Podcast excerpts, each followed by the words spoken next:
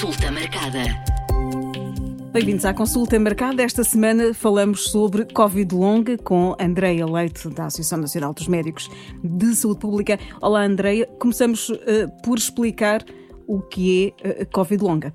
Uh, a Covid longa é uma condição que ocorre uh, em pessoas que tiveram uh, infecção por SARS-CoV-2, a famosa Covid-19, sendo que reporta-se aqui um conjunto de sintomas que se manifestam de forma persistente, portanto devem ter pelo menos dois meses de duração, habitualmente cerca de três meses após a infecção aguda. Uh, e para uh, um doente ser considerado como tendo esta uh, condição, estes sintomas não devem ser explicados por um diagnóstico alternativo e considera-se ainda que também devem ter aqui algum impacto na qualidade de vida dos indivíduos afetados. Quais são as pessoas com maior risco de, de desenvolver estes, estes, ter estes efeitos? Portanto, esse tem sido um tópico de discussão uh, e os, os, maiores fatores de risco que têm sido identificados uh, são então pessoas que tiveram doença mais grave, portanto, pessoas internadas em que Covid-19 levou a um internamento ou que tiveram mais sintomas ou sintomas mais intensos uh, de Covid-19. Também as pessoas mais velhas e alguns estudos reportam ainda que indivíduos de sexo feminino também têm maior risco de desenvolver esta condição. Como é que se manifesta a Covid longa? Na verdade, estão descritos mais de 50 uh, manifestações de Covid longa, portanto, que afetam vários uh, órgãos, sendo que uh, as mais frequentes são então a fadiga ou cansaço, Uh, depois temos também manifestações uh, relacionadas com uh, o aparelho respiratório, portanto, dificuldade em respirar, também maior cansaço com os esforços. também foram descritas alterações relacionadas com a concentração, portanto, há aqui uma descrição do fenómeno uh, designada uh, por brain fog, portanto parece que existe um, um pensamento enevoado, uma dificuldade em ter um pensamento uh, mais claro. também a ansiedade, depressão e alterações do sono têm, descrita, têm sido descritas com alguma frequência, mas de facto é uma condição que tem uma, uma gama de sintomas muito abrangente. Pessoas que estiveram infectadas e tiveram sintomas ligeiros ou assintomáticas podem ter estas manifestações? Eh, também está descrita em pessoas eh, que tiveram infecção ligeira, como refere. No entanto, essas pessoas têm a menor probabilidade de vir a desenvolver Covid longa. A Covid longa também afeta as crianças? Sim, existem estudos que descrevem manifestações semelhantes uh, nas crianças àquelas que observamos nos adultos, contudo o número de estudos uh, é mais limitado.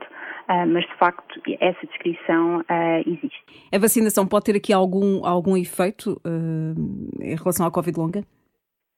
Sim, os estudos têm apontado que, de facto, indivíduos vacinados têm menor risco de desenvolver Covid longa e também que indivíduos que já tiveram Covid, mas que foram vacinados uh, entretanto uh, e que tinham manifestações de Covid longa, uh, melhoraram após a administração da vacina. Portanto, estes estudos que ainda não são definitivos, mas indicam aqui um papel protetor importante da vacinação. E em relação às novas variantes? Uh, também, uh, e sobretudo aqui com o Omicron, uh, existem, um, portanto, a evidência ainda não é suficientemente robusta, mas os estudos iniciais indicam que indivíduos infectados com a Omicron têm menor risco de desenvolver Covid longa que indivíduos infectados com variantes anteriores, o que também pode estar relacionado com o facto de a Omicron uh, levar a uma doença menos grave uh, na própria infecção aguda, na fase uh, em que a pessoa tem os sintomas iniciais de Covid-19. Andreia, já se sabe alguma coisa, mas ainda há muita coisa que não se sabe sobre, sobre os efeitos a médio e longo prazo. Sem dúvida.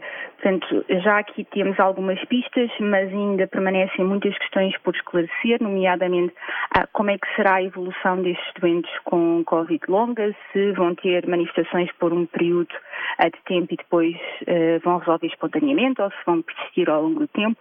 Também estas questões da, vacinação, das novas variantes, já temos aqui algumas pistas destes estudos iniciais, mas vamos precisar de mais algum tempo até uh, termos respostas uh, mais concretas e mais definitivas. Perante este cenário de, de, muita incerteza ainda e tendo em conta que estamos num período com menos infecções, mas uh, vem aí o outono e inverno, que, que conselhos é que gostaria de deixar? Uh, em primeiro lugar, que uh, todos nos protejamos da infecção uh, Covid-19. Portanto, a melhor forma de não ter Covid longa é uh, não ter Covid.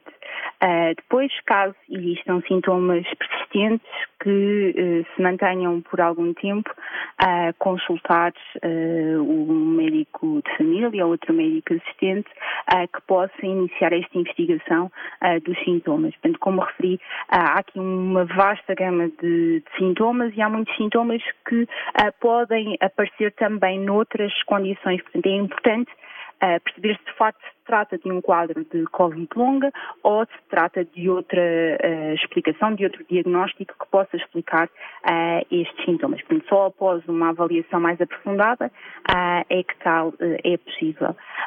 e para aqueles que de facto têm Covid longa, um, perceber então mediante a situação o que é que poderá ser oferecido para que as pessoas possam viver melhor com os sintomas que têm.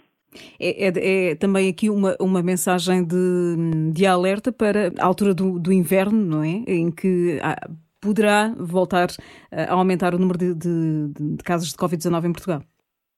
Precisamente, portanto, claro que temos que considerar aqui o que, é, que são os efeitos uh, agudos, mas uh, esta questão dos efeitos mais de médio e longo prazo também uh, serão importantes e antecipamos nós que passarão a ter mais importância relativamente àquilo que é a manifestação de, de fase aguda, com todo o volume de infecções que, que fomos tendo ao longo dos últimos meses. Consulta marcada.